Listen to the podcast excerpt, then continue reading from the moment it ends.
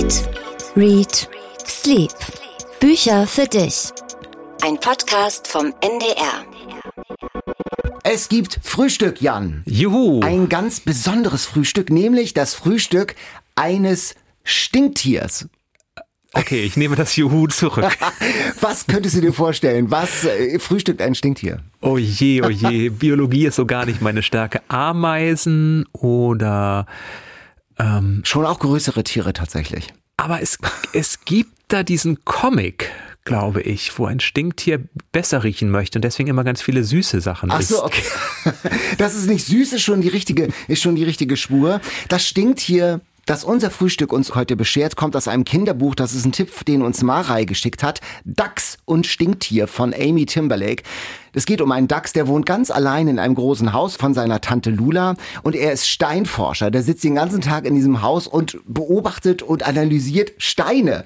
Ein Steinnerd. Und dann klopft es und vor der Tür steht sein neuer Mitbewohner das Stinktier. Und diese neue WG, dieser völlig unterschiedlichen Typen, ist zum Piepen. Der Dachs ist eher so ein Einzelgänger mit seinen Steinen und das Stinktier ist eher so ein Räder, Talkative, so ein People-Person, so. Er kocht und backt und klappert in der Küche und er macht eben Frühstück. Die literarische Vorspeise. Hallo, ich bin Daniel Kaiser. Und ich bin Jan Ehlert. Wir sind Kulturredakteure beim NDR und äh, wir essen, wir lesen und wir schlafen und wir lieben das Ganze.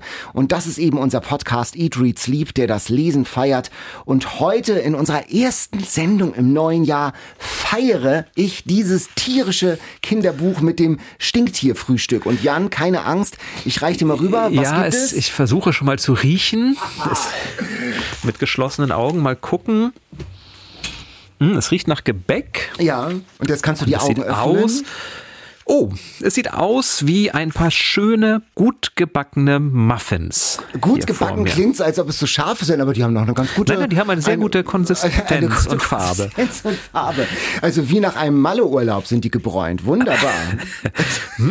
Wäre jetzt nicht das Frühstück, was ich essen würde. Bist du so ein Muffins-Süßfrühstücker? Ich bin eigentlich eher ein Süßfrühstücker in Maßen. Muffins eher nur an hohen Feiertagen, im Brunch-Segment eher so als Nachtisch. Aber das Entscheidende, das Stinktier macht Muffins zum Frühstück. Und das Stinktier sagt auch, Frühstück ist die wichtigste Mahlzeit des Tages. Und auch Kerzen gehören zu einem richtigen Frühstück dazu. Die hast du jetzt aber nicht dabei Die hier. habe ich jetzt nicht dabei. Also das darf ich, glaube ich, aus Feuerschutzgründen hier irgendwie nicht. Da würde uns hier der Betriebsschutz des Norddeutschen Rundfunks aufs Dach steigen. Ja, und das Stinktier, das macht dem Dachs am ersten gemeinsamen Morgen ein Frühstück mit diesen Erdbeer-Zimt-Muffins. Ich lese mal ein paar Sätze vor. Die Luft, die Dachs umgab, war voller Gerüche. Herzhaft und süß, gebuttert, getoastet, gegrillt. Wenn er eine Katze gewesen wäre, hätte er sich am liebsten in all den Düften gewälzt und dabei Freude, Freude gejubelt. Es folgten der versprochene heiße Frühstückskakao und ein Korb voller Erdbeer-Zimt-Muffins. Ein ganzer Korb voll. Und es ist ein äh, ja, Erdbeer-Zimt-Muffins nach einem Rezept von unserem Eat, Read, Sleep Küchencoach Marco. Mit dem habe Also ich mich gestern... Erdbeeren sind das hier drin. Erdbeeren sind es. Dann muss ich jetzt ja doch mal probieren. Frische Erdbeeren? Im, Winter, im Januar. Nein, das geht auch mit TK, sozusagen, dass das funktioniert auch. Ich war noch im Supermarkt und habe gesagt, ja, ich weiß, es ist Winter, aber haben Sie frische Erdbeeren? Und dieser vorwurfsvolle, vernichtende Blick der Verkäuferin hat mich doch sehr, sehr still werden lassen. Du bist nicht still, wie der Dachs.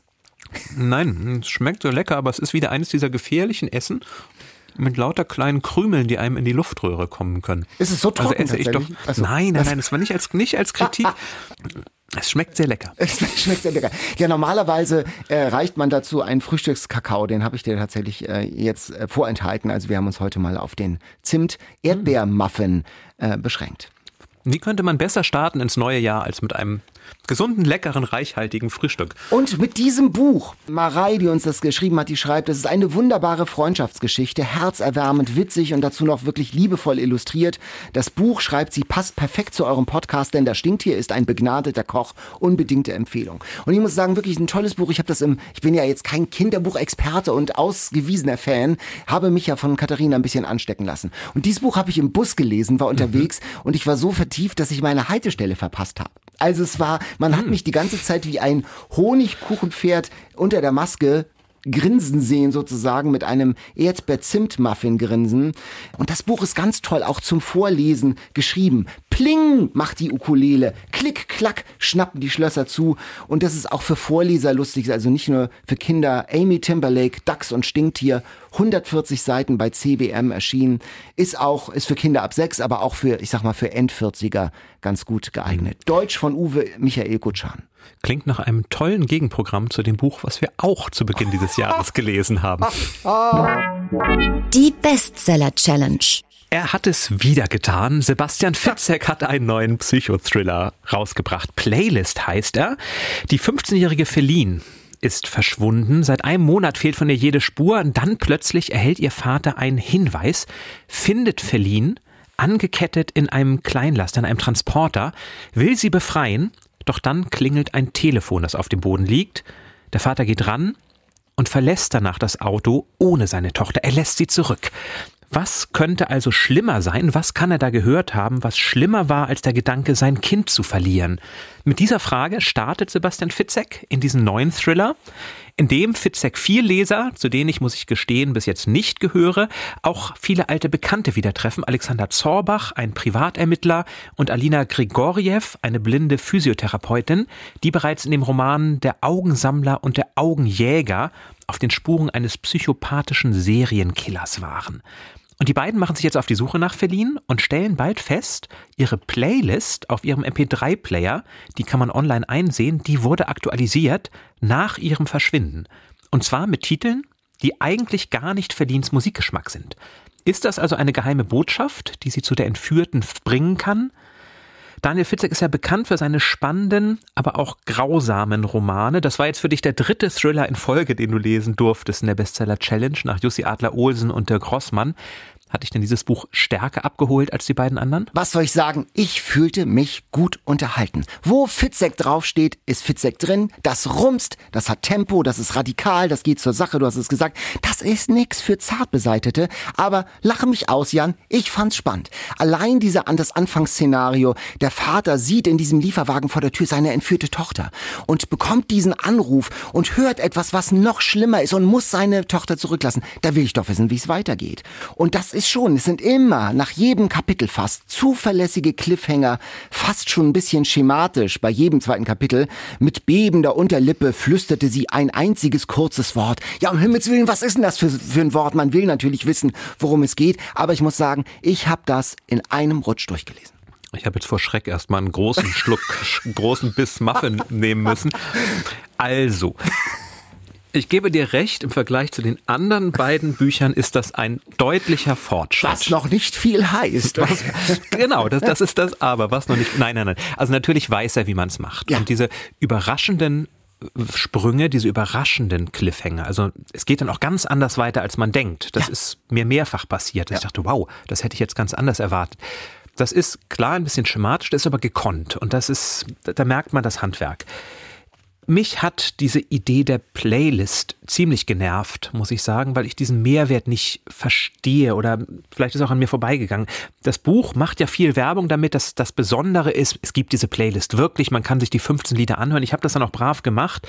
Es erschließt sich mir überhaupt nicht. Also da wird etwas aufgehypt und auch die Idee mit der Playlist ist eine, die irgendwie nicht so richtig funktioniert, weil es in ein so verkopftes, wirres Spiel übergeht, wo ich irgendwann raus war. Man muss ja das schon heißt, sagen, diese Playlist, die ist, ähm, das muss man vielleicht noch erklären, da haben bekannte deutsche Sängerinnen und Sänger, also Musikerinnen und Musiker, Songs extra für diesen Thriller geschrieben. Also der Fitzek ist an die offensichtlich herangetreten und hat gesagt, ich plane das, habt ihr Lust da einen Song zu schreiben? Und dann haben so Namika, Johannes Oerding, Tim Bensko, die haben alle für ein Kapitel sozusagen einen Song geschrieben und die gibt es wirklich und die kann man sich dazu anhören. Und ich habe auch auf dem Sofa gelegen, habe gedacht, na hörst du mal an, mhm. aber das hat jetzt mein Horizont jetzt nicht maßgeblich erweitert. Also es hätte auch ohne die Mucke funktioniert. Ja, sogar besser, weil es bekommt ja. so eine Schieflage. Man mhm. ist dann plötzlich bei der Musik und sucht nach Anspielungen, die in den Titeln passen könnten ständig kommt einem in den grausamsten Szenen kommt ein, ein Song von Johannes Oerding plötzlich in den Kopf.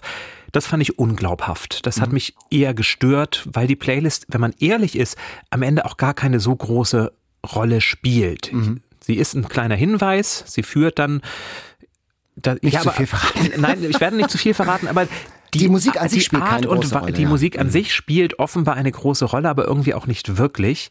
Und diese Rätsel, die dann aufgegeben werden, das war mir ein bisschen zu konstruiert. Da merkte man, da hat jemand jetzt große Freude, sich etwas ganz Merkwürdiges auszudenken, auf das man eigentlich gar nicht kommen kann. Also der Höhepunkt, sie haben dann an einer Stelle nur vier Minuten Zeit, ein Rätsel zu lösen, das um fünf Ecken gedacht ist mindestens, sonst fliegt alles in die Luft und die eine Straße in Berlin wird explodieren und das Opfer ist tot.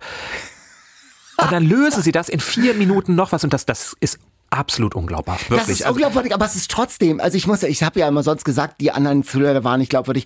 Natürlich ist das nicht so richtig glaubwürdig, aber er hat mich, weil er es spannend erzählt, weil dieser Countdown, weil dieser Druck, das überträgt sich. Ich habe dann mitgerätselt. Mhm. Und natürlich ist das so ein Justus Jonas von den drei Fragezeichen, hätte das natürlich mit einer auf den Rücken gebundenen Hand ge gelöst, diese, diese Wortspiele. So in drei, sogar dreieinhalb Minuten, genau. Ich vergebe ihm das alles, dem Sebastian Fitzek, weil er mich bei Laune hält. Du hast es gerade selber gesagt, wow. Das sind ganz viele Wow-Effekte, diese Twists, die es gibt. Also hättest du gewusst, wer der Täter ist am Schluss? Ich war total überrascht. Ich habe wirklich gesagt, wow, das hat mhm. mich äh, äh, und es, das Buch hat Schwächen und so ein Thriller und ja, es hat und, nämlich es hat nämlich nicht nur Wow-Effekte, es hat auch Bäh-Effekte ja, und zwar ganz stark, ganz wo man starke, da sitzt ja. und denkt, ein bisschen weniger Blut, ein bisschen weniger Detail Ja. wäre auch gut gewesen. Aber gut, da kriegt man, was man erwarten kann. Fitzek ist bekannt dafür, dass er grausame Bücher Genau. schreibt. Ja. Als Leichenporno ist das ja auch von einigen Kritikern be benannt worden. genau, ja. Mhm. Okay, das muss man wissen. Ja. Und dann kann man ihm das nicht mehr vorwerfen, weil er liefert ja. Man bekommt das, was man erwartet, wenn man es liest.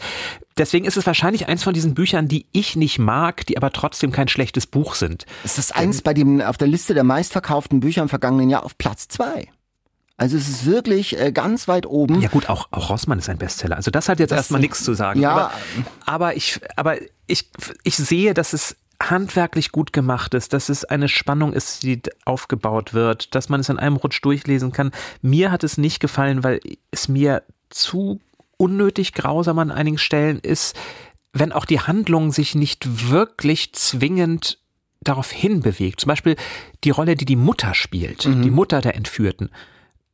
Das war ein Handlungsstrang, den ich absolut nicht glauben konnte, der auch in seiner Grausamkeit ziemlich überflüssig eigentlich war, diese ganze Nebenhandlung, Ja, in die diesen- eingeführt ja. wurde, um zu zeigen, guck mal, was ich kann, ich habe hier noch etwas Grausames, was ich mal en Detail beschreiben kann. Und dann tauchen plötzlich an dem entlegensten Ort versteckte Handys auf. Also es ist so eine Mischung aus Sherlock Holmes und Stephen King, aber Mhm. von beiden nicht das Beste. Ich sag mal, wir haben, Jan, also wirklich im Vergleich, wir haben so viel langweiligen Mist gelesen, der den Namen Thriller nicht mal verdient. Und das ist jetzt hier nicht natürlich nicht Stephen King. Sebastian Fitzek ist nicht Stephen King, ist ja sonnenklar.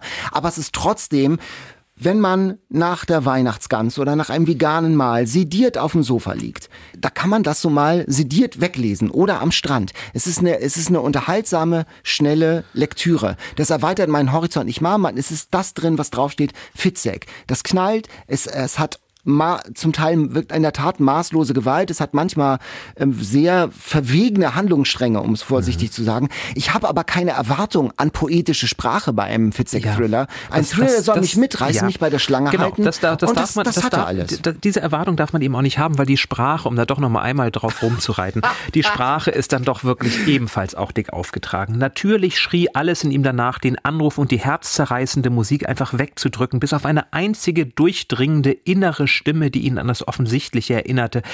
Oder sie wurde lauter und hörte sich dennoch entsetzlich kraftlos an, als hätte sie schon viel zu viel ertragen und würde ihr Schicksal keine Sekunde länger aushalten. Also immer eine Drehung zu viel, wo man sagen könnte, hör doch auf, schreib Grundkurs 1, nutz nicht zu viele Adjektive. Und das hat mich dann immer wieder rausgebracht, dass ich da dachte, ja, das, ich begreife auch so, dass es ihr schlecht geht. Ich muss jetzt nicht das noch mit drei Adjektiven unterstreichen. So, das gesagt, gebe ich dir aber recht. Es ist handwerklich gut gemacht, es ist spannend, es ist ein Fitzek, es ist drin, was draufsteht, das, was man erwarten kann. Kann man gut lesen, alle, die sowas mögen, bitte greift dazu, ihr werdet nicht enttäuscht sein. Fitzek hält, was er verspricht.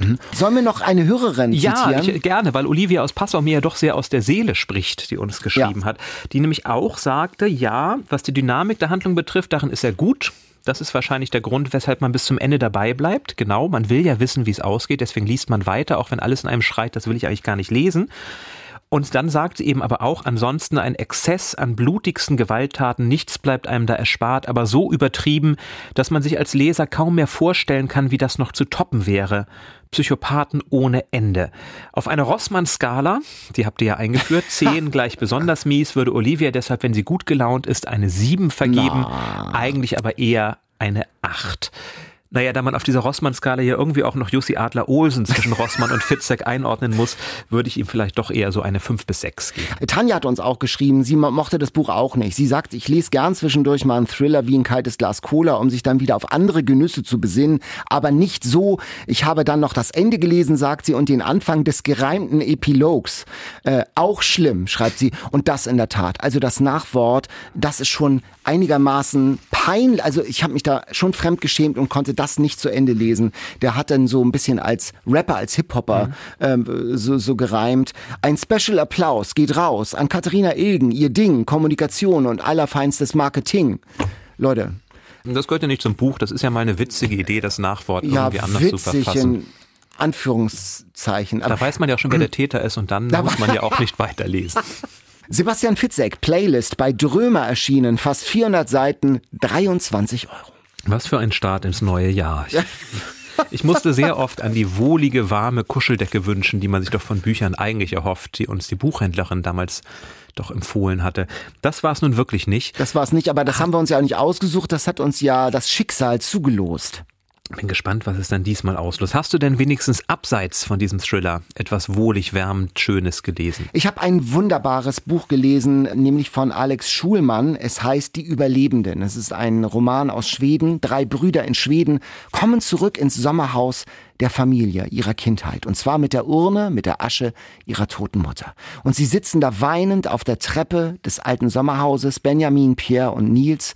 Und die Polizei kommt, denn die haben sich gegenseitig verprügelt, blutig geprügelt. Was ist passiert? Und wir erfahren die Geschichte der Familie, gehen nochmal 20 Jahre zurück. Eine heile schwedische Mitsommerwelt, ein Familiensommer in Schweden, mit Baden, mit Angeln in diesem Ferienhaus und mit dem bedrohlichen Brummen des Stromhäuschens im Wald. Und dann geschieht ein Unfall, der die Familie verändert und zerstört und wir erfahren, dass der Familienhund stirbt und danach ist alles anders. Und die Kinder spüren, dass sie anders sind als alle Kinder. Sie verwahrlosen so ein bisschen, werden in der Schule angesprochen auf Hygiene. Alkohol spielt in der Familie plötzlich eine Rolle. Und äh, die Eltern sind auch irgendwie komisch, einerseits ganz liebevoll, aber dann wieder ganz hart. Man fragt sich, was ist da? Die Eltern bleiben im Buch ein Rätsel, man spürt, irgendwas ist da. Was ist damals in diesem Sommer wirklich passiert? Und ich muss sagen, als es dann rauskommt, da habe ich aufgehört zu atmen und saß mit weit aufgerissenen Augen über diesem Buch und plötzlich ergab der ganze Roman wie ein Schlüssel einen ganz neuen Sinn und man mochte ihn, ich möchte ihn eigentlich dann von da noch einmal lesen. Ein ganz berührendes Buch, eine ganz intensive Lektüre, eine starke Familiengeschichte. Alex Schulmann, die Überlebenden, 300 Seiten bei DTV erschienen, von Hanna Ganz aus dem Schwedischen übersetzt. Das passiert ja wirklich selten oder das ist ja die große Kunst, wenn es tatsächlich diesen Wendepunkt gibt, der alles in einem anderen Licht erscheinen lässt, ja. oder? Also das habe ich nicht oft beim Lesen. Mhm. Das kann ja zu einer Effekthascherei auch ähm, verkommen, aber in diesem Fall ist es wirklich der Schlüssel zu dem Verständnis. Man muss dazu vielleicht sagen, wir erfahren die Geschichte aus der Sicht von einem der Söhne, nämlich von Benjamin. Und die Erinnerung von Benjamin, äh, der ist so ein bisschen so ein unzuverlässiger Erzähler, sagt man ja so. Also es mhm. wird, wird etwas geschildert, aber nachher gibt es einen Schlüssel, der alles nochmal ganz neu aufschließt und man hat ähm, einen Aha-Effekt und äh, es wird plötzlich völlig klar. Also die dysfunktionale Familie ähm, mhm. wird erklärt und kontextualisiert und das ist schon wirklich ohne, äh, ohne so eine Effekthascherei, sondern mhm. ist wirklich sehr dramatisch und sehr ergreifend. Jetzt hatten wir Wow-Effekte, Bäh-Effekte und Aha-Effekte. Mal gucken. was hast du denn? Was hast du denn jetzt für einen ah, Effekt? Vielleicht erstmal einen, keine Ahnung, Effekt. Aha.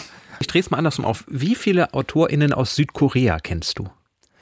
Ähm, ja, Korea, da fällt mir nur ein, da hatten wir doch neulich mal diesen äh, Bestseller aus Korea, äh, geboren 1982, über die, die Rolle der Frau, ein Roman über die Rolle der Frau in der koreanischen Gesellschaft. Den fand ich eigentlich auch ganz stark. Das war so eine ganz nüchtern geschriebene An Analyse der, der Rolle der Frau in der koreanischen Gesellschaft. Aber sonst fällt mir da nichts ein. Mir ging das ganz ähnlich. Ich kenne Ko Un, das ist dieser große Süd südkoreanische Lyriker, mhm. der versucht, über alle Menschen, die je gelebt haben, ein Gedicht zu schreiben und der seit Jahren und erweiterten Kreis für den Literaturnobelpreis ist. Das ist mhm. mein Bezug zu Südkorea. Und ich hatte deshalb als Neujahrsvorsatz mir gefasst, mehr Literatur aus Ländern zu lesen, die wir hier seltener vorstellen. Ja. Also eben nicht nur Frankreich, Deutschland, Amerika, sondern einmal über den literarischen Tellerrand zu schauen, zum Beispiel nach Südkorea. Das haben sich ja einige auch immer wieder von euch gewünscht, dass wir das Spektrum ein bisschen erweitern und auch mal in andere Länder gucken. Also habe ich heute einen Roman aus dem Land mitgebracht von Bae Su Ah. Mhm. Das ist eine Autorin. Weiße Nacht heißt das Buch und im Original 2013 erschienen. Und Bae Su Ah hat selbst eine ziemlich spannende Geschichte. Sie hat als Kind und Jugendliche eigentlich überhaupt nicht gelesen, hat auch keine Schreibkurse besucht, hatte gar keinen Bezug zur Literatur, sondern hat am Flughafen gearbeitet, am Einreiseschalter und dann aus einer Laune heraus bei einem Nachwuchswettbewerb mitgemacht und gleich den Preis gewonnen. Und seitdem mhm. erschließt sie sich jetzt langsam ein bisschen die Literatur, aber ist eben auch eine sehr kritische, distanzierte Stimme, die in ihren Romanen die koreanische Gesellschaft scharf kritisiert, auf distanzierte, zynische Weise und auf eine sehr surrealistische Weise. Also mit Logik darf man an diesem Roman nicht rangehen. Mhm. Da gibt es ein Radio, das schaltet sich immer zum selben Zeitpunkt plötzlich von alleine ein. Dann wird der Seewetterbericht verlesen und dann schaltet es sich wieder aus und keiner weiß warum. Und es gibt einen Bus, der durch die Nacht rauscht. Da sitzt ein Mönch drin und vier merkwürdige Frauen an einem Tisch, die Bücher lesen. Also so eine Prise von Surrealen mischt sich da immer rein. Und deswegen lässt sich die Handlung auch ein bisschen schwer zusammenfassen aus dem Buch. Ich versuche es mal. Also es geht um vier Menschen in Seoul, der Hauptstadt von Südkorea. Ayami, das ist die wichtigste, ist eine ehemalige Schauspielerin, die nun in einem Hörtheater arbeitet. Dann gibt es den Direktor dieses Theaters, dann Joni, die Geliebte des Direktors und die Deutschlehrerin von Ayami. Und dann taucht mitten im Buch noch Buha auf, ein junger Mann, der eigentlich keine große Rolle spielt, außer dass er alle bisherigen Rollen ein bisschen verdreht und ein bisschen in Ayami scheinbar verliebt ist. Und diese vier Personen treffen nun in einer einzigen Nacht, einer sehr heißen einzigen Nacht aufeinander. Und am Ende, kann ich verraten, ist mindestens eine von ihnen tot. Mhm. Aber man kann nicht so genau sagen, welche, weil ihre Schicksale und ihre Identitäten miteinander verschmelzen, so sehr, dass man am Ende gar nicht mehr weiß, wer eigentlich wer ist. Also. Ähm, also es klingt schon sehr crazy. Sehr, sehr crazy, tatsächlich. Also es ist ein Spiel. Ist das denn, ist so eine, äh, so etwas zu lesen dann überhaupt auch befriedigend? Also man liest das und man weiß letztlich gar nicht, um wen es gerade geht. Hm. Also sagen wir so, wenn jemand Bücher mag, die einer klaren, logischen Handlung folgen, Anfang, Höhepunkt, Happy End, nein, dann nicht. Mhm. Weil man stolpert tatsächlich immer und am Anfang dachte ich, ach Moment, logischer Fehler, kann doch nicht sein, bis man merkt, dass diese logischen Fehler eben das Prinzip sind. Mhm. Und dann wird es sehr faszinierend, weil bestimmte Sätze zum Beispiel irgendwann im Verlauf des Buches von allen Personen mal gesagt werden, aber sie dadurch eine ganz andere Bedeutung bekommen. Mhm. Oder bestimmte biografische Details aus der Vergangenheit der einen Person plötzlich bei einer anderen auftauchen. Und man erfährt zum Beispiel, dass Ayami eigentlich Yoni heißt, so wie er die andere Frau. Und man erfährt an anderer Stelle, dass Ayami aber eigentlich mit 48 Jahren sich das Leben genommen hat und schon lange nicht mehr lebt. Also ganz viele Verdrehungen, aber wiederkehrende Verdrehungen. Der Bus taucht immer wieder auf und bekommt immer eine neue Schicht draufgelegt. Und das fand ich unglaublich packend, wenn man sich darauf einlässt, weil es diese Fragen aufwirft, was sind eigentlich Identitäten? Sind das nicht am Ende auch die Geschichten, die wir erzählen? Erzählen wir nicht Geschichten vielleicht auch immer mal ein bisschen anders, je nachdem, mit wem wir gerade zusammen sind? Mhm. Und auch die Metaebene, was kann eigentlich Lyrik, was kann Geschichtenschreiben überhaupt bewirken? Also ein Buch, das mich sehr zum Nachdenken angeregt hat, das ich deswegen wirklich empfehlen kann für Leute, die sich gerne mit so etwas beschäftigen. Also ein bisschen, in Südkorea gilt sie so ein bisschen als Franz Kafka. Mhm. Ich musste auch ein bisschen an Eugene Ionescu zum Beispiel mhm. denken, also das ganz Surreale. Mhm. Mir hat es großen Spaß gemacht und in Südkorea ist sie ein Star, deswegen lohnt es vielleicht, wenn man Exotisches lesen möchte, es einmal auszuprobieren.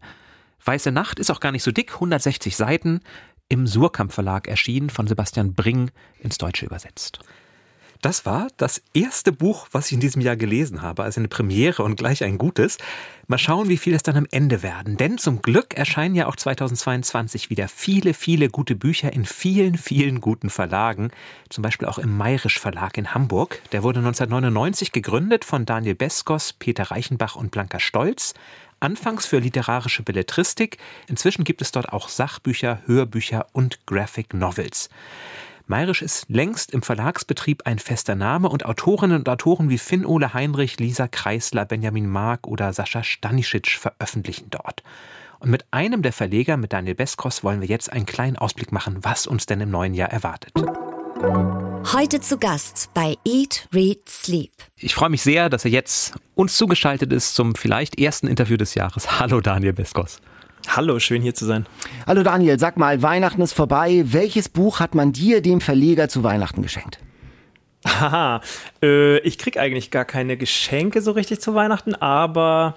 Was? Ähm, hm, was lese ich denn? Ach so, genau. Nee, ich habe uns jetzt gekauft Bell Hooks über die Liebe weil die gerade gestorben ist und mich das auch sehr interessiert, weil ich das irgendwie verpasst habe, die zu lesen bisher. Aber da waren ja in der ersten Antwort schon wieder Dinge, die neue Fragen aufwerfen. Du, du, du kriegst nicht zu Weihnachten geschenkt?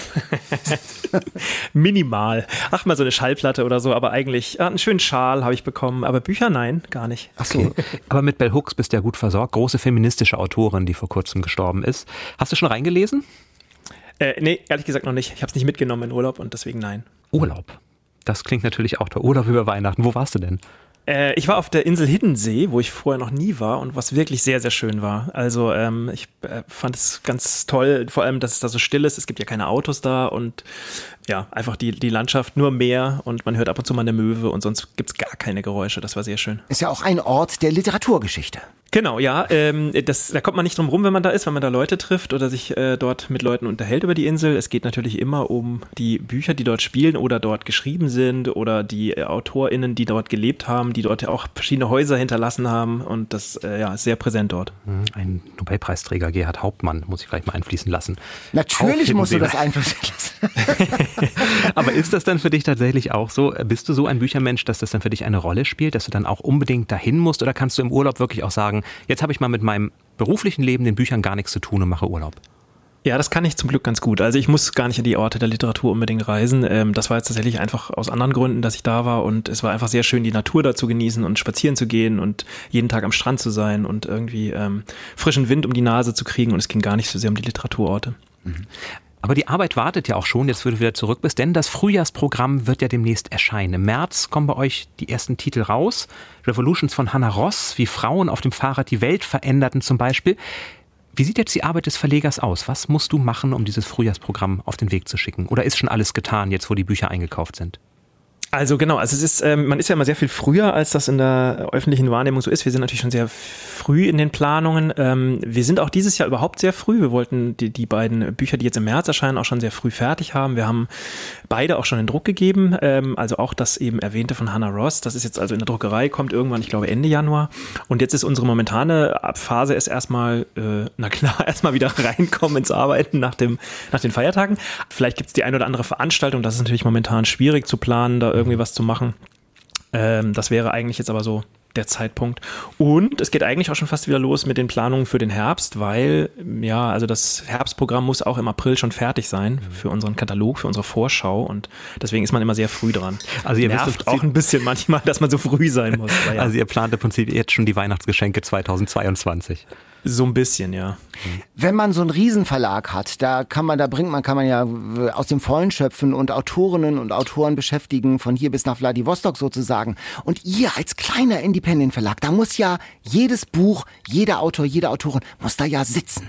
Wie kommt ihr zu euren Buch, Büchern und zu euren Buchentscheidungen? Ach, das ist sehr unterschiedlich. Also den Verlag, den Mayrisch Verlag gibt es ja schon sehr lange, habt ihr schon gesagt, also mhm. schon seit über 20 Jahren. Es ist, hat sich auch ein bisschen geändert über die Jahre. Also früher haben wir ja fast ausschließlich Literatur, deutschsprachige Gegenwartsliteratur veröffentlicht. Da ging das sehr viel auch darüber, dass wir auf Veranstaltungen waren, dass wir uns AutorInnen angeguckt haben, die selber angesprochen haben. Natürlich auch über Einreichungen, über Agenturen, über äh, ja, Literaturmagazine und Zeitschriften und so. In beide Richtungen. Also wir kriegen Sachen angeboten oder wir äh, sprechen eben auch selber die Leute an.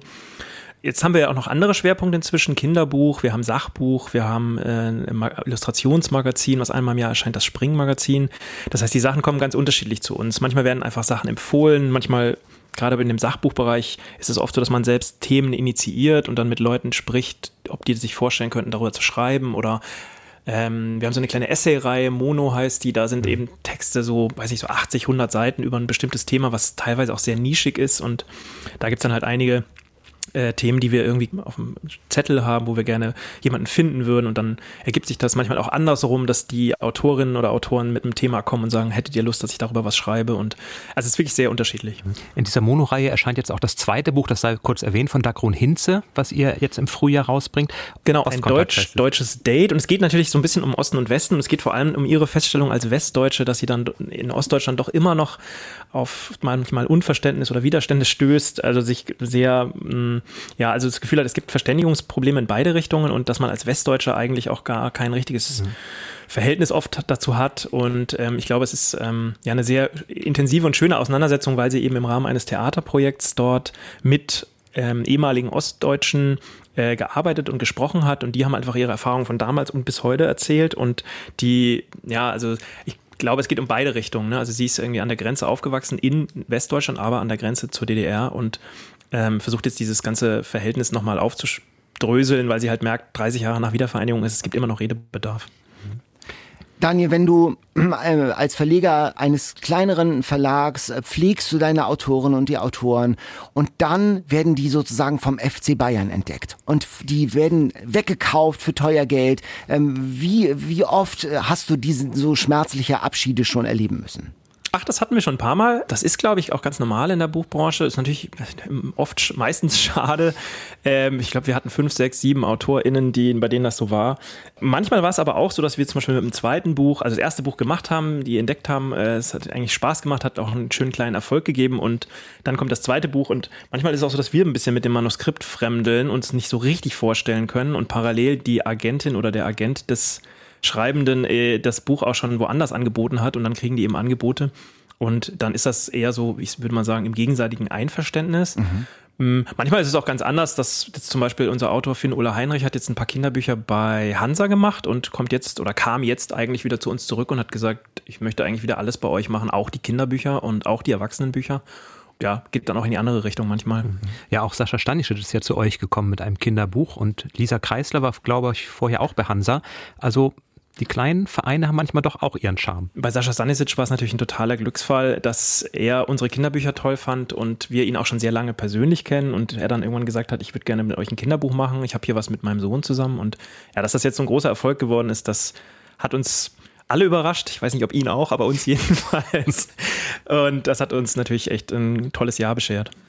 Welche Rolle spielt da die Persönlichkeit des Verlegers. Wenn wir jetzt an die großen Unselt oder andere denken, die mit ihren AutorInnen lange, lange Briefwechsel, auch, also sich sehr um sie bemüht haben, dass es ihnen auch gut geht. Also wie sehr nimmst du Anteil nicht nur am Schreiben, sondern auch am Leben deiner AutorInnen? Ach, das macht man schon mehr oder weniger bei allen intensiv äh, oder weniger intensiv, aber man ist dann doch sehr oft eingebunden auch in diese ganzen Strukturen. Und ehrlich gesagt habe ich das Gefühl, je länger man mit jemandem zusammenarbeitet, umso sehr entsteht da zwangsläufig eine Freundschaft, gerade weil wir so ein kleines Team sind und gerade weil fast nichts delegiert werden kann.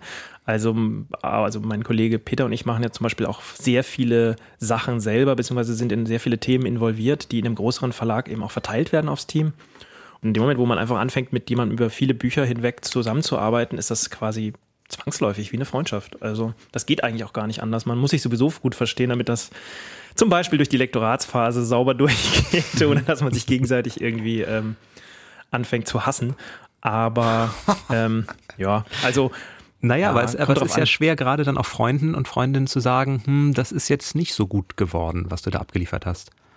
Ja, das stimmt, aber ich glaube, da ist es dann eher so, dass der, der Vorteil ist, dass man sich ja eigentlich als aus einem, aus einem Geschäftskontakt heraus also bei den meisten ist das so kennengelernt hat und dieser Kontakt zuerst da war. Und als Lektor, als Lektorin ist man auch immer so ein Mittler und muss eben Nachrichten und Inhalte vermitteln und eben auch an die Schreibenden selber. Und natürlich ist es dann so, dass man irgendwie gutes Taktgefühle braucht und sich in den anderen einfühlen muss und natürlich auch irgendwie nicht zu harsche Kritik üben kann. Aber es gibt bestimmt immer mal Passagen, wo man eine andere Ansicht hat oder wo man denkt, ja, das müsste irgendwie überarbeitet werden und Autor, Autorin denken irgendwie so, nö, das ist fertig. Mhm. Klar, gibt es dann auch Diskussionsbedarf, aber idealerweise läuft das alles sehr harmonisch. Wir haben ja schon oft das Lob auf den Lektor, die Lektorin gesungen, die manche Bücher auch schon besser gemacht haben. Das Buch geht ja aber nicht nur in Druck, ihr macht da noch eine ganze Menge damit. Wenn ich jetzt zum Beispiel auf die Ankündigung vom Buch von Hannah Ross schaue, dann steht da farbiges Lesebändchen, farbiges Vorsatzpapier, Innenteil mit Schmuckfarbe, gerader Buchrücken, Hardcover mit Überzug aus Surbalin Seder. Das klingt ja nach etwas, das so schön aussehen wird, dass man sich am liebsten einfach schon ins Regal stellen möchte, weil man es so gerne anschaut. Also wie wichtig ist, wie wichtig ist das Optische drumherum für euch? Ja, so ist der Plan, genau. Also das ist, das ist sehr wichtig, finde ich inzwischen auch. Also man merkt, finde ich, allgemein, dass ähm, in den letzten 10, 15 Jahren die Bücher am deutschen Buchmarkt sehr viel schöner geworden sind. Es gibt sehr viel aufwendigere Gestaltungen, auch die äh, großen Konzernverlage machen inzwischen sehr viel mit speziellen Farben, Papieren, trauen sich auch ein bisschen eine mutigere Gestaltung als früher. Ich weiß nicht, früher, erinnert ihr euch, das war immer irgendwie ein runder Rücken, ein mhm. Foto vorne drauf und ein Schutzumschlag und mhm. da war irgendwie nicht so viel dran gestaltet. Und jetzt ist es halt schon sehr aufwendig geworden glaube, dass die Independent-Verlage auch einen Anteil an dieser ganzen Sache mhm. haben, weil ja viele Bücher gemacht haben, die anders aussahen. Und mhm. jetzt viele der Bücher, die jetzt auf dem Buchmarkt sind, sehen halt auch so aus wie unsere damals. So. Mhm. Ich glaube, dass es natürlich auch so ist, wenn eine Autorin oder Autor sich sehr viel Mühe mit einem Inhalt gegeben hat und wir uns viel Mühe geben mit dem Lektorat und irgendwie der ganzen inhaltlichen Seite, dann will man dem Ganzen auch eine sorgfältige Gestaltung zur Seite stellen und will auch irgendwie, dass das, dass das Äußerliche das repräsentiert, was innen drin ist und auch die Sorgfalt sichtbar ist. Und wenn das Ganze dann noch so ein schönes Objekt wird, dass dann alle das irgendwie, weiß nicht, gut finden und deswegen kaufen und meinetwegen bei Instagram posten, dann haben wir natürlich da nichts dagegen, weil das Buch dadurch ja auch beworben wird. Wenn du als Verleger Feierabend hast und gehst da einfach mal in eine Buchhandlung und schlenderst und lässt dich mal ganz unprofessionell treiben, wie sieht da deine Kaufentscheidung aus? Lässt du dich vom Cover inspirieren oder vom Klappentext? Oder wie, wie gehst du vor? Hm, ja, also Cover finde ich wichtig, wobei ich ehrlich gesagt sagen muss, manchmal ist es so, dass ich ein Buch nicht kaufe, weil ich das Cover so schlimm finde. Aber Beispiel? äh, pf, nö. Aber ähm, ich kaufe vor allem, für mich persönlich kaufe ich, weil ich ja auch für die Arbeit sehr viel Belletristik lese, auch für die Veranstaltung, für die Festivals, jetzt hier in Hamburg zum Beispiel für das Leseklub Festival oder für Hamlet, für die lange Nacht der Literatur lese ich sehr viel Belletristik. Das heißt, privat kaufe ich mir wahrscheinlich sogar eher ähm, Sachbücher, mhm. Graphic Novels und da geht es dann natürlich dann vor allem nach Thema. Mhm. Und du hast es gerade schon erwähnt, du bist eben nicht nur der Verleger, du engagierst dich auch sehr, insbesondere für die unabhängigen Buchverlage. Der Indie Book Day, den wir jedes Jahr am 22. März, glaube ich, begehen, wo wir auf die unabhängigen Verlage schauen, das ist auch deiner Idee mit zu verdanken. Warum brauchen wir unabhängige Verlage? Unabhängige Verlage kann man vielleicht auch ein bisschen parallel sehen zu den unabhängigen Buchhandlungen. Es sind einfach inhabergeführte kleine Unternehmen, die sich mit bestimmten Themen oder Nischen auch mal befassen, die ähm, sehr engagiert ähm, zusammenarbeiten mit den Autorinnen und Autoren. Das tun viele große auch, aber viele große Verlage haben zum Beispiel Programmpunkte, die müssen gefüllt werden, ob es jetzt gerade ein gutes Manuskript dazu gibt oder nicht. Es müssen bestimmte Anzahl von Büchern erscheinen, es müssen äh, ja, große Linien voll gemacht werden. Und ich glaube, die kleinen Verlage haben den Luxus, dass sie die Bücher aussuchen können, die sie wirklich gut finden. Und wenn auch mal weniger gute Bücher dabei sind, oder weniger gute Manuskripte, dann gibt es auch einfach weniger Neuerscheinungen. Und das ist sowas, was, glaube ich, ein großer Verlag sich nicht leisten mag oder kann. Dieses persönliche Engagement, weil die Verleger ja auch oft die Lektoren sind oder auch oft die ähm, äh, ja überhaupt das ganze Unternehmen ja auch leiten, was in einem Konzern ja auch nicht so ist, ist das halt sehr direkt angebunden. Also die inhaltlichen Linien bestehen parallel zu dem, was die sich am Anfang gedacht haben, als sie den Verlag gegründet haben. Ähm, das wird ja, es gibt äh, Sachen, die man auch langfristig entwickeln kann, auch wenn sie nicht sofort Gewinn abwerfen. Mhm. Und es gibt auch einfach Projekte, die so ein bisschen schräg und abgefahren sind, dass vielleicht größere Verlage sich das nicht trauen würden. Mhm.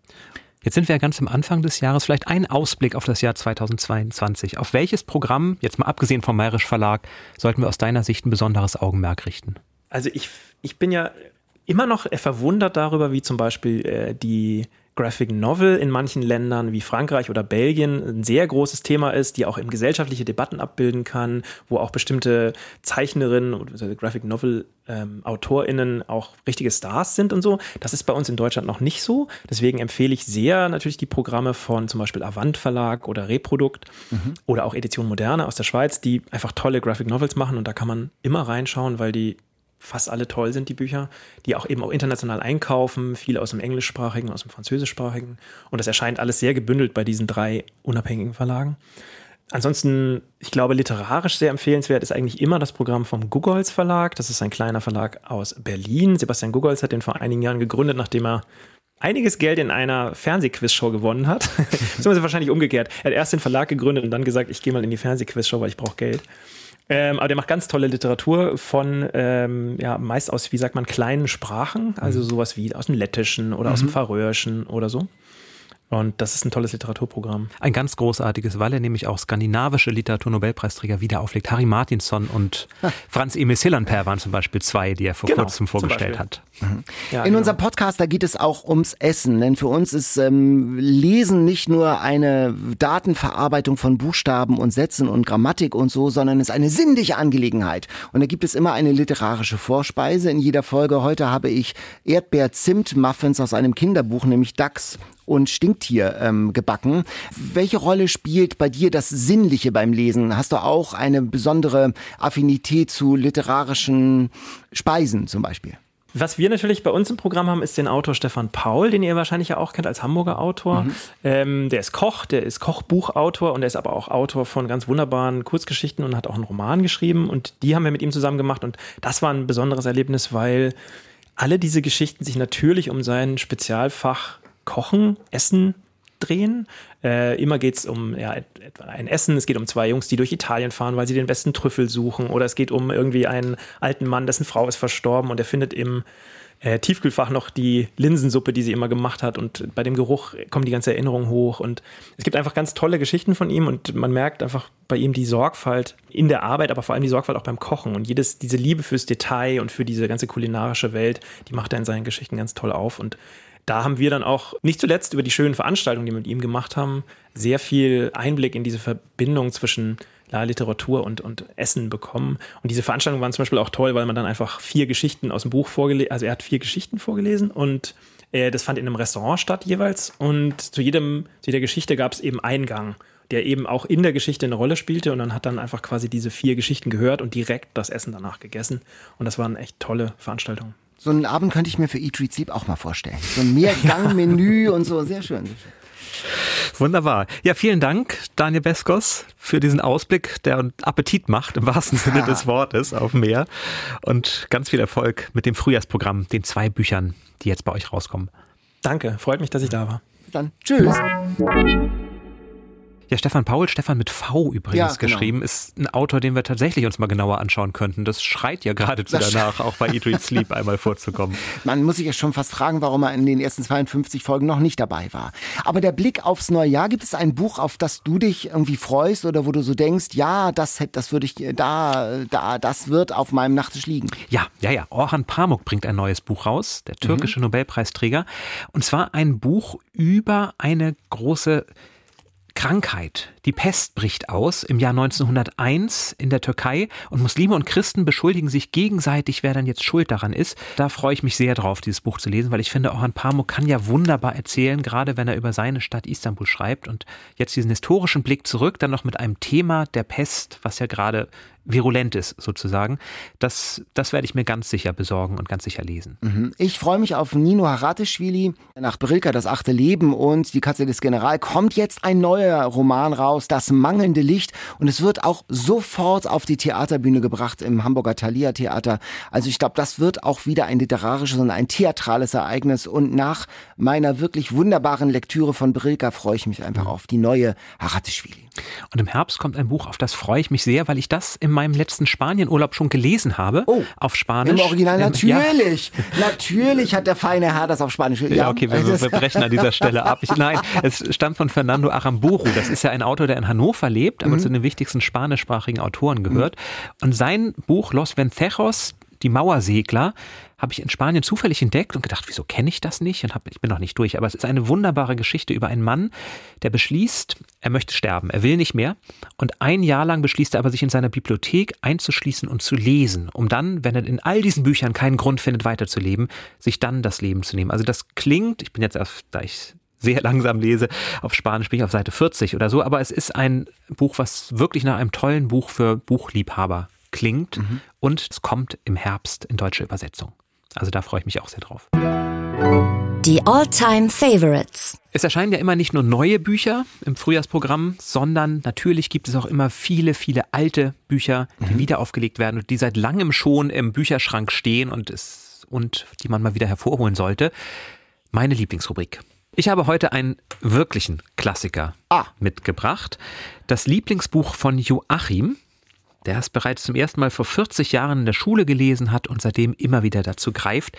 Meister und Margarita von Michael Bulgakov. Aha.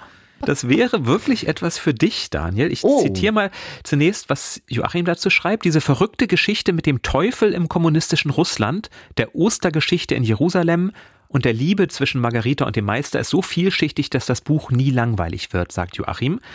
Und es geht tatsächlich um die biblische Ostergeschichte. Pontius Pilatus taucht auf. Ist schon ein gekauft. Verbitterter, ein verbitterter kranker Mann, der einen Menschen namens Jeschua verurteilen soll. Ein Menschen, der alle anderen Menschen liebt und mit Humanität begegnet.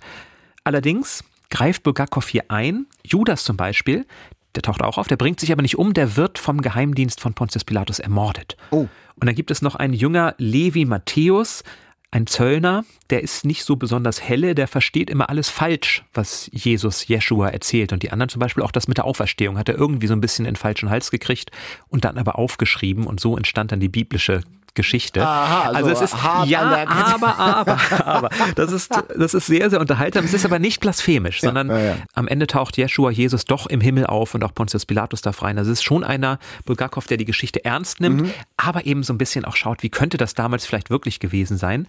Zumal die Geschichte von Pontius Pilatus und Jesus ist ein Roman im Roman, geschrieben von einem namenlosen Schriftsteller, der der Meister genannt wird, daher der Titel.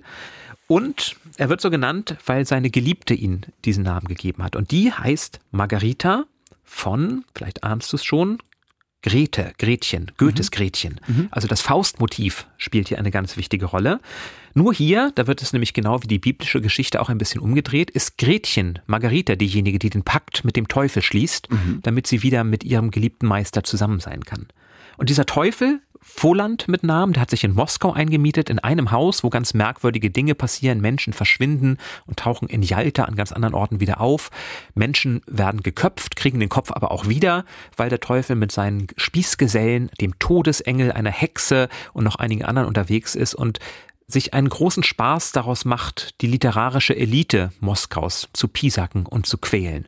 Also eine böse Satire auf die russische Gesellschaft der 1930er Jahre etwa. Das Faustmotiv gedreht, die Bibel da drin, einfach ein unglaublich toller Roman, der sich dazu eben auch noch richtig toll lesen lässt und, auch das hat Joachim festgestellt, noch immer Menschen begeistern kann. Er sagt, vor zwei Jahren war er im russischen Krasnodar und hat dort einen jungen Germanistikstudenten kennengelernt, Artyom. Und sie haben sich dann über russische Autoren unterhalten und stellten beide fest, ja, Bulgakov, generationenübergreifend, gehört zu ihren Lieblingsschriftstellern. Besonders dünn ist das nicht. Ich wollte gerade sagen, das Na? ist schon Brocken. Aber ne? was, das sind russische Romane ja selten. Meine Ausgabe, die bei Galliani erschienen ist, von Alexander Nitzberg übersetzt hat, 595 Seiten. Aber es gibt ja einige, die sich gerne so ein Leseprojekt für 2022 oder für ein Jahr suchen. Dieses Buch lohnt sich wirklich. Ja, ähm, einen ähnlich dicken Brocken habe ich mitgebracht, aber das mein äh, Klassiker, mein Alltime Favorite ist etwas jünger. Es geht ja auch um Lieblingsbücher und heute haben wir ein Lieblingsbuch von Frank aus Hamburg, das hat er uns geschickt, den Roman Die Himmelskugel. Ah, einen amtlichen Olli Brocken, Olli Jalonen, ein finnischer Autor. Und das Buch beginnt zu spielen im 17. Jahrhundert auf der Insel St. Helena, also im Atlantik, irgendwo, im Nirgendwo, zwischen Afrika und Südamerika. Komplett abgelegen, abhängig von Handelsschiffen, von einem korrupten Gouverneur unterdrückt die Insel und da wächst Angus auf. Acht Jahre alt, sein Vater schon tot. Und eine Vaterfigur wird für ihn der berühmte Astronom Edmund Halley, der vom Halleyschen Kometen. Der kommt mal nach Helena, um Sterne zu gucken, also den Himmel der Südhalbkugel. Und er nimmt sich so ein bisschen des Jungen an und der Junge ist ungeheuer begabt, kann richtig gut gucken und kann schnell lesen und rechnen und so. Kennst du dich mit Astronomie aus? Oh, ganz wenig. Es gab mal so ein wunderbares Buch von Raul Schrott über die unterschiedlichen Sternbilder in den unterschiedlichen Kulturen. Das habe ich mit ganz großer Begeisterung gelesen. Aber nein, außer dem großen Wagen würde ich wahrscheinlich nichts erkennen. Es steht am- auch so ein, wie ein Alf Analphabet am Nachthimmel irgendwie. Also großen Wagen würde ich auch noch erkennen, ja genau. Und den Ich kann diesen Merkspruch. Mein Vater erklärt mir jeden Abend unsere neuen Planeten, der auch bei Der, Fitzek, der bei Fitzek vorkommt. Fitzek auch vorkommt. Ja. du, Fitzek spielt auch mit unserem Allgemeinwissen. Vor allem toll, wie er es schafft, diesen bekannten Spruch abzuändern, weil Pluto ja kein Planet mehr ist. Das Super, P genau. fällt also raus. Aktualisiert. Also Punkte in der B-Note. Punkte in der B-Note. Und nicht nur gut in der B-Note, sondern auch in der A-Note ist Olli Jalonen mit der Himmelskugel. Zurück zu dem Roman.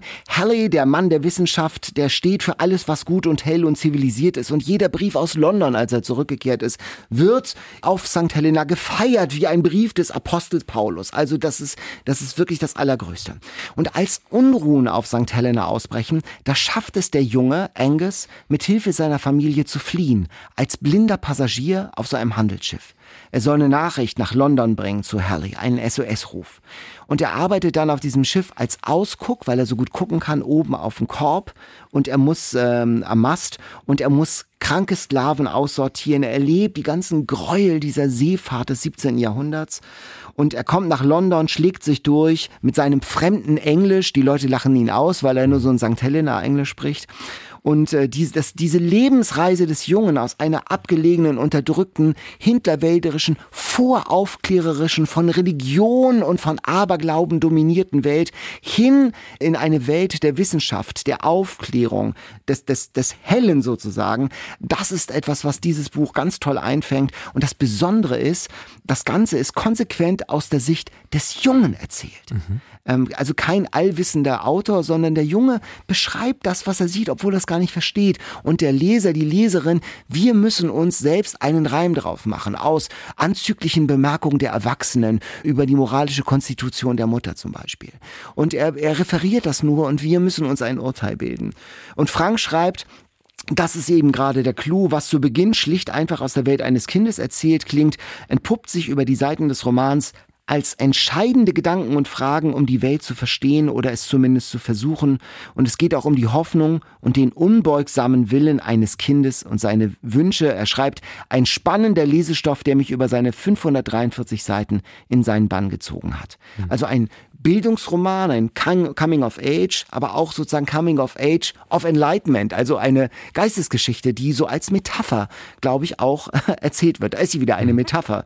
Kann man ja auch heute Wissenschaft und Aufklärung als Plädoyer auch heute ganz gut gebrauchen. Mhm. Und also richtig guter Lesestoff fand ich die Himmelskugel 543 Seiten bei Mare erschienen. Und dich hat es auch erleuchtet. Mich hat es auch ein bisschen erleuchtet. Das ist äh, natürlich keine Neuigkeit, dass die Aufklärung eine gute, wichtige Sache war, aber dass man das so einmal so sinnlich erfährt. Und man sitzt mit dem Lütten auf dem Ausguck und er hungert und durstet, will am Anfang ja nicht entdeckt werden. Und das hat auch etwas von einem Abenteuerroman, gerade so der Mittelteil auf der Seereise, auf dem Schiff, auf die, in den Stürmen, im Regen, ähm, mit der Sklaverei. Also das ist alles schon sehr bedrückend und ähm, sehr, sehr rauschhaftsinnig auch beschrieben. Gerade die, die Seereise nach London, der Aufbruch, die Reise in die Aufklärung.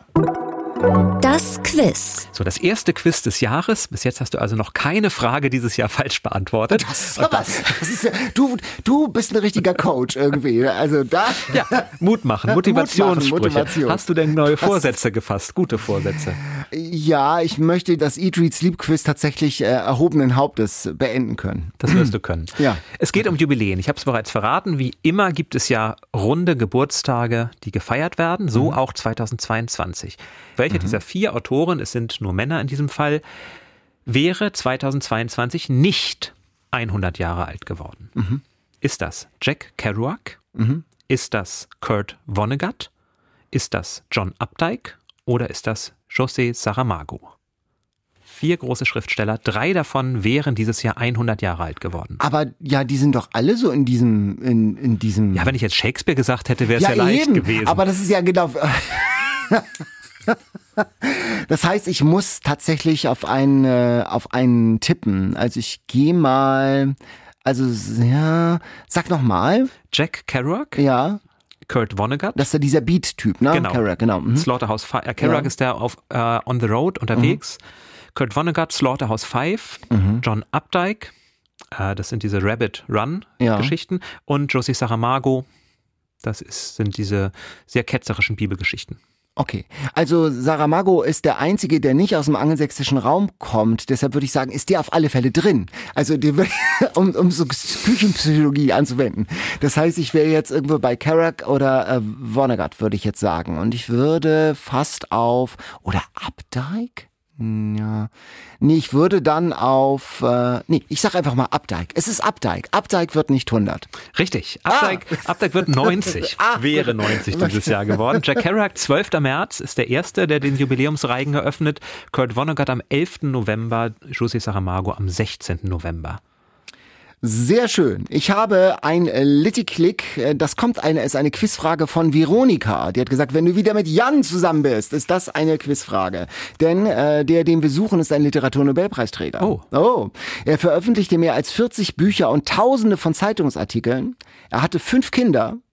Er soll gesagt haben, wir sind alle nur Würmer, aber ich glaube, ein Glühwurm zu sein. Noch sehe ich hochgezogene Augenbrauen, einen ratlosen Blick von Jan. Es ist mir eine Wonne. Er war mit Charlie Chaplin befreundet. Mhm. Den Literaturnobelpreis mhm. erhielt er für seine mhm. sechsbändige Geschichte des Zweiten Weltkriegs mhm. und jetzt wird ja, es gibt dieses großartige Buch von Michael Köhlmeier, Zwei Männer am Strand, über diese Freundschaft zwischen Charlie Chaplin und Winston Churchill. Richtig! Einer der wichtigsten Gegenspieler Hitlers wäre der letzte Tipp gewesen. Winston Churchill, Literaturnobelpreisträger. Ja, zu Recht. Also diese Familiensaga mhm. ist wirklich, wirklich toll. Mhm. Super, genau, hast es äh, geschafft. Vielen Dank, Veronika, für die Quizfrage. Und wenn ihr eine Frage für uns habt, immer her damit, eatreadsleep.ndr.de. Ich habe noch ein Jubiläum, beziehungsweise die Frage leite ich aus einem Jubiläum her. Denn in dieser Woche wäre Georg Büchmann 200 Jahre alt geworden. Mhm. Es hat mal damals ein Mann über ihn gesagt, solange es gebildete, kluge Deutsche gibt, wird der Name Georg Büchmann nie in Vergessenheit geraten. Mir sagte er nicht viel. Ich sehe, ich sehe dir an, auch nicht allzu viel. Aber die geflügelten Worte, das ist tatsächlich, hier steht es, der klassische Zitatenschatz. Das ist eine umfangreiche Sammlung, die über 20 Auflagen erlebt hat von literarischen Zitaten, die es in den Sprachgebrauch geschafft haben. Also das also war des Pudels Kern. Mach mal, lasst alle mach mal irgendwie fahren. zufällig eine Seite. Mhm, ich ja. schlage mal etwas auf. Eule nach Athen tragen. Ja. Sehe ich hier. Kommt nämlich aus der Komödie Die Vögel von Aristophanes Aha. zum Beispiel. Und praktischerweise gibt es hier noch eine Übersicht, wo die ganzen Sprüche drin sind. Mhm. Büchmann sprach Griechisch, Lateinisch, Hebräisch, Englisch, Französisch, Spanisch, Italienisch, Polnisch, Dänisch und Schwedisch und hat aus diesen Sprachen deswegen Zitate rausgesucht. Eines habe ich rausgesucht, passend zum Neujahr. Welches geflügelte Wort verdanken wir einem Neujahrsbrief des Autors Christoph Martin Wieland? Ist das weniger ist oft mehr, tu, was du nicht lassen kannst, oder kein Mensch muss müssen? Was war das erste? Weniger ist oft mehr. Weniger ist oft mehr. Hm. Also ich würde ja sagen, das ist sowas, tu, was du nicht lassen kannst. Oh, das ist aber ganz schön schwer. Mhm. Ähm, es ist wirklich schwer, denn alle drei Zitate, kann ich auch gleich verraten, stammen eigentlich von Lessing. Du musst an deinen Alternativen bei Multiple Choice arbeiten. Okay, pass auf, ich gebe dir, ich geb dir andere. Nein, also, aber das nein, ist nein, jetzt nein, nein, nein, pass auf, welches geflügelte Wort? Das ist ja das Schöne an diesem Buch, dass es so viele gibt. Aus welchem Buch stammt denn dieses berühmte Zitat, was du auch hier drin findest? Ein Königreich für ein Pferd. Mhm. Ist das aus dem Faust, wie so vieles? Ist das aus einem Werk von William Shakespeare, Richard III.? Oder ist auch das von Lessing aus der Emilia Galotti? Ein Königreich für ein Pferd. Also ich würde das auf Shakespeare tippen. Das ist richtig. Ja. Siehst du, das war noch gute Alternative. Das ist eine sehr gute Alternative. Um aber den Neujahrsbrief aufzulösen. weniger ist oft mehr. Das stammt tatsächlich ja. auch aus Emilia Galotti. Richtig heißt es, nicht so redlich wäre redlicher. Und das hat Wieland dann umgeformt in weniger wäre mehr. Aber auch dieser mhm. Spruch, tu, was du nicht lassen kannst, stammt aus Emilia Galotti. Also ich finde das schon faszinierend zu sehen, welche Sachen, die wir immer mal wieder verwenden, mhm. tatsächlich eine literarische Vorlage haben. Aber da schreibt der Wieland so einen Neujahrsbrief. Der schreibt Neujahrsbriefe. Mhm. Ja. Hast du keine geschrieben? Ich habe keine Neujahrsbriefe geschrieben. Also Nicht mal Neujahrs-E-Mails? Hm, also, naja, die E-Mails war ja gestern ja eine Neujahrs-WhatsApp habe ich geschrieben, die ein oder andere. Da kann man auch so einen kleinen literarischen Schreibst du noch Neujahrsbriefe? Im Februar. Das Porto ist erhöht worden. Ich hatte mir noch Weihnachtsbriefmarken, Wohlfahrtsmarken gekauft und jetzt muss ich da immer noch 5 Cent Briefmarken dazu packen. Also mein also, neuer Achtung. Vorsatz versprochen, leichtere Alternativen. Leichtere Alternativen, genau. Wenn schon Alternativen, sonst bringt das ja gar nichts. Ich habe noch ein Buch in einem Satz. Und das ist wie gemalt für diese Folge. Junger Germanistikstudent strandet auf einer Insel der untergehenden DDR. Das spielt vermutlich auf Hiddensee. ich habe es nicht gewusst, dass Daniel Besseres über Silvester auf Hiddensee war. Ähm, es ist ähm, ähm, ähm von Lutz Seiler, Christ Robinson. Crusoe. Crusoe, nicht Christo, ja, sondern Crusoe. Ja, genau. Da, wo der Edgar, der Germanistikstudent, in der Ausflugsgaststätte zum Klausener Arbeit als Abwäscher erhält und dann Alexei Krusowitsch kennenlernt. Crusoe. Also eine, mhm. eine Robinson sozusagen Neuerzählung und Neudeutung. Ja, und da gab es auch widerliche Dinge im Abfluss, Im erinnere Abfluss ich dann, mich. Ja, ja, genau. Hm, da hätte Sebastian Fitzek seine Freude dran. so, ein paar Muffins stehen hier noch. Aber die Folge ist ja auch noch nicht vorbei. Die Folge ist noch nicht vorbei, denn jetzt kommt noch etwas ganz Wichtiges. Wir müssen das, die neuen Bestseller für die nächste Folge auslosen. Katharina und ich sind dran. Jan, du lost aus. Mhm. Und so richtig voll klingt das Ding nicht. Es ist so, wir haben schon die Bestsellerlisten eigentlich komplett abgegrast. Es sind nur noch vereinzelt Bücher drauf. Und damit das ein ordentliches Geräusch macht, mach nochmal haben wir jetzt Titel von der Sachbuch-Bestsellerliste dazu gepackt. Also mal schauen, vielleicht äh, ziehen wir in dieser Woche ein Sachbuch. Bestseller Challenge. Die Auslosung. Walte deines Amtes. Mhm, ein paar sind dann doch noch drin. Ich höre mal, damit es spannender ist, so ein bisschen wie bei der Lottoziehung. Ja, du bist wie Karin Tietze, wie heißt sie? Karin Tietze Ludwig, genau. Ja, das genauso gekonnt Ludwig jetzt vorschlagen. Oh, ich weiß aber nicht, ob das ein Sachbuch ist, aber es wird euch sicherlich, es ist mal kein Thriller, Daniel. Oh. Das sei schon mal verraten. Pfoten vom Tisch von Harpe Kerkeling. Ja, das ist, äh, das ist das meistverkaufte Sachbuch des vergangenen Jahres. 500.000 Exemplare sind über den Ladentisch gegangen. Äh, es ist von Harpe Kerkeling, das Katzenbuch. Pfoten vom Tisch. Pfoten vom Tisch. Ja, äh, lest doch gerne mit, schreibt uns, wie ihr es findet, falls ihr es schon gelesen habt, wie ihr es fandet und äh, schreibt an eatreadsleep.ndr.de ähm, auch gerne eure Klassiker, eure Lieblingsbücher, eure Alltime favorites die wir hier dann auch vorstellen können bei Eat Read Sleep. Denn wir freuen uns auf ein ganzes neues Jahr mit euch, mit vielen Folgen und vielen neuen Büchern und vielen Mails von euch. Und falls ihr uns jetzt erst entdecken solltet und die alten Folgen nachhören könnt, alle Folgen, alle 53 findet ihr in der ARD Audiothek. Und das leckere Erdbeer-Zimt-Muffin-Rezept vom Stinktier, das findet ihr auch bei uns auf der Homepage ndr.de-eat, read, sleep. Bis zum nächsten Mal. Macht's gut. Bis Tschüss. dann. Ciao. Eat, Read, Sleep. Bücher für dich. Ein Podcast vom NDR.